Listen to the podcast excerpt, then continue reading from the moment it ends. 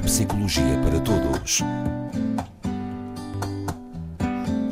Na Antena 1 Açores, com o Dr. João Ribeira. Dr. João Ribeira, muito boa tarde. Boa tarde. Este espaço hum, permite, de alguma, de alguma forma, uh, eu também lhe trazer algumas dúvidas. Muito bem. Ao longo da vida, todos nós temos que tomar decisões. Uhum. Uh, e sabemos, às vezes, que é aquilo que queremos. Mas será que as nossas decisões foram corretas? Quer dizer, Hum. Quando é que nós confiamos nas nossas decisões? Quando Mas é que, que elas são. Isso é uma pergunta muito interessante, muito interessante, Rosa, como sempre. Olha, então, isso é, para já, devo dizer-lhe que há um dado que já não é recente sobre o processo de tomada de decisão, que é em todas as decisões existe sempre um processo a que chamamos de dissonância cognitiva, que é raramente uma decisão um, é totalmente clara para nós. Isto é, qualquer decisão das mais simples, sei lá, decidir a cor de uns sapatos ou comprar uma casa uh, em detrimento de outra, um, nós, nós raramente nos sentimos 100% seguros da nossa decisão.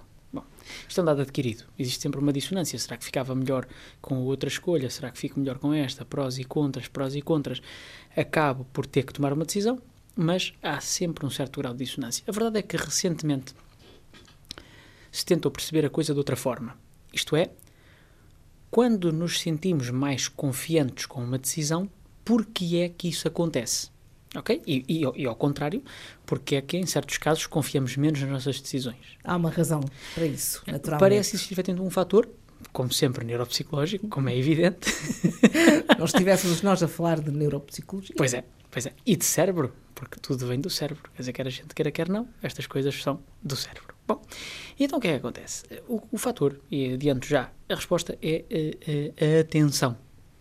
A atenção. Portanto, o, no fundo, se quisermos ultra simplificar a resposta a isto, eu confio mais ou menos numa decisão que tenha tomado, conforme o grau de atenção, se quisermos, de dedicação a essa escolha que eu acho que fiz.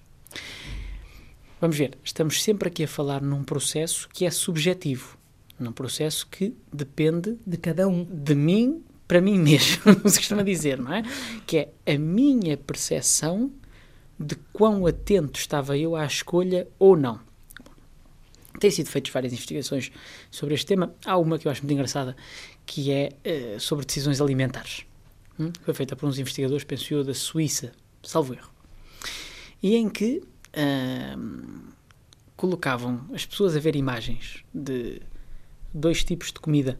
Normalmente uma saudável e outra considerada saudável e outra menos saudável. Mas mais apetitosa, de certeza. Quase habitualmente, não é? A não ser que a gente tenha um, funcione de forma diferente. Mas a verdade é que a grande maioria dos seres humanos, se eliminarmos as, as questões já muito conscientes atualmente e muito presentes da, da saúde alimentar, se nos puserem uma fatia de pizza ou uma pera, não serão muitos que escolhem a pera, quer dizer, eh, eh, não é? Exatamente. Ou se nos puserem, sei lá, um bolo de chocolate e um tal daipo. É, quer dizer, pronto. quem é que vai comer o tal daipo? Não, se for o Jorge. Medeiros. Ah. não, acho que não. Bom, poderá, poderá ser, mas Há quem goste. será uma exceção. Porque nós tendencialmente, repare, nós, como eu digo sempre, nós continuamos a ser o que está logo a seguir aos primatas, não é? Portanto, e nós buscamos no imediato aquilo que nos traz mais satisfação e mais compensação. Claro. Okay? E é evidente que um pedaço de chocolate me dá muito mais ativação límbica, muito mais prazer do que roer um tal daipo. Evidentemente. Depois, há todo um conjunto de camadas de informação que eu acrescento a este processo de decisão e que eu posso dizer, espera, ok, mas este chocolate vai-me fazer mal por isto, por aquilo e por outro, ou porque já comi demais, ou porque tenho sobrepeso e porque me vai fazer melhor comer esta outra comida. E então eu decido pela opção mais saudável, não é? Sempre de forma mais consciente. Ora, voltando aqui um bocadinho atrás, o que é que se fazia? Mostrava essas imagens às pessoas, a pessoa optava por uma delas e, no final, tinha que comer o que tinha escolhido. Portanto, que era para manter a coisa com consistência. Não era só dizer eu vou comer a maçã em vez da pizza e depois. E depois comia a pizza em vez da maçã. Escolheu a maçã, come a maçã. Pronto. Castigo.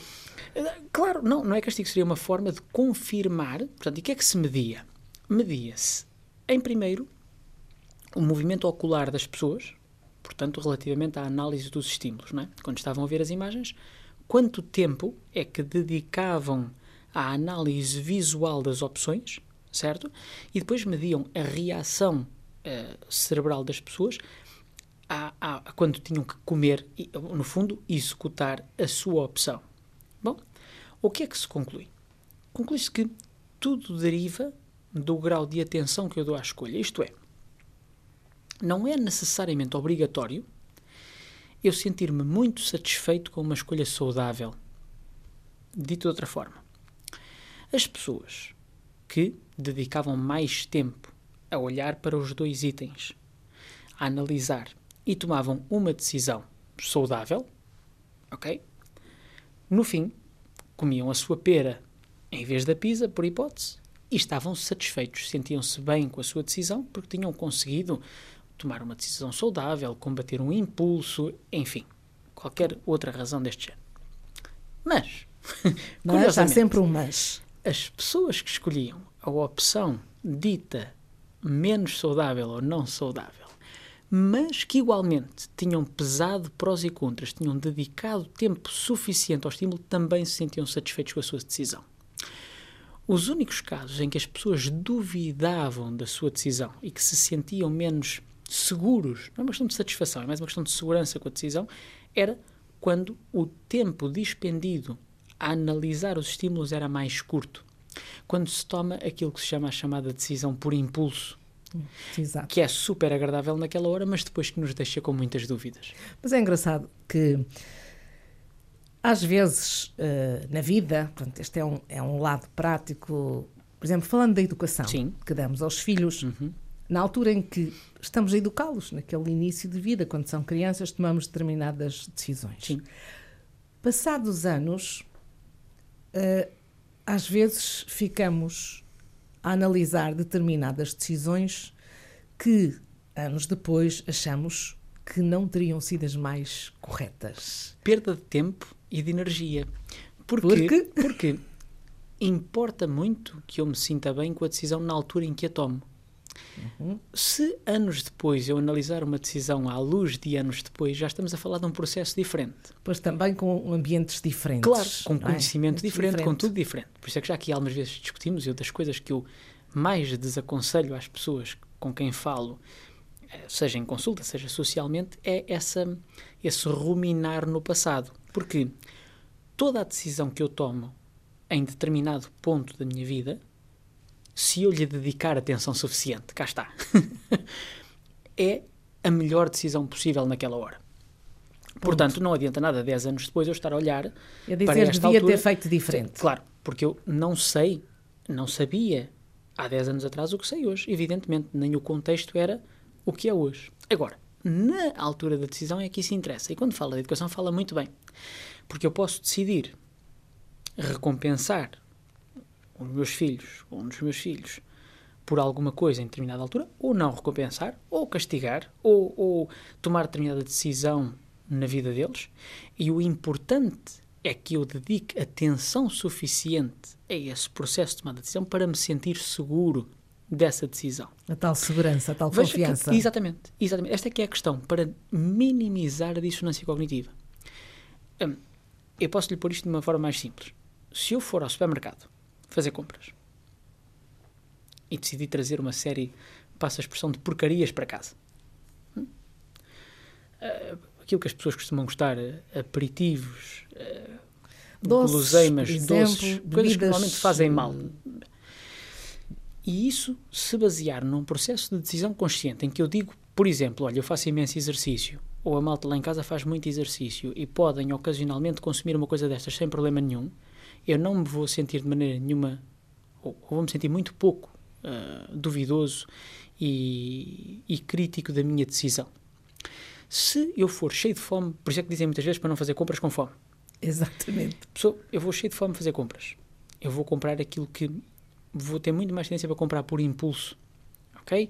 Para comprar coisas que me trazem satisfação imediata. E aí sim, eu chego a casa e digo: Ai, Jesus, que compras. Nossa Senhora, olha o que eu trouxe para casa, desgraça. que mau pai que eu sou. Meu Ok, Deus. Esta é que é a questão. Repare, isto é tão interessante que este tipo de paradigmas e de estudos, já agora, isto é mesmo novo, está a ser aplicado até aos smart glasses, portanto, aos óculos inteligentes, que estão a ser desenvolvidos por diversas marcas. Não me diga. Palavra de honra. eh, querem colocar algoritmos de leitura do movimento ocular para justamente a situação de compra. Eh, o, o que se pretende, veja, é que os óculos, esses ditos óculos, ajudem a pessoa A decidir. a- avisem a pessoa que está a tomar uma decisão precipitada potencialmente porque lhe está a dedicar pouco tempo e pouca atenção àquele estímulo. Ok? Hum, Dito de outra forma, se eu chego a uma montra, olho meia dúzia de segundos para um artigo e lhe vou deitar a mão para comprar, hipoteticamente esse algoritmo vai-me dizer, olha, atenção, pense melhor, veja bem porque não dedicou tempo suficiente à toma de decisão. Esperemos que o utilizador dos óculos não seja surdo. Mas é verdade. A, a ideia, a ideia é esta, ou seja, está a ser usado até na condução autónoma. Eh, por causa dos automóveis agora que, que estão a desenvolver sistemas de condução autónoma, Sim. mesmo tipo de processo. São tudo processos atencionais. Isto é, quanto mais tempo. E isto tem a sua lógica, não é? No fundo, se eu dedicar mais atenção visual a determinado estímulo, mais tempo eu estou a processar esse mesmo estímulo e as várias opções. Logo, portanto, em princípio, por uma questão de lógica, a decisão que eu vou tomar vai ser, eh, eh, enfim, mais eh, fundamentada, mais avisada, mais ponderada e, portanto, mais confiável para mim mesmo.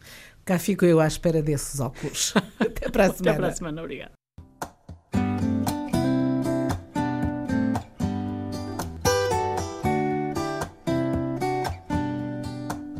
Neuropsicologia para todos.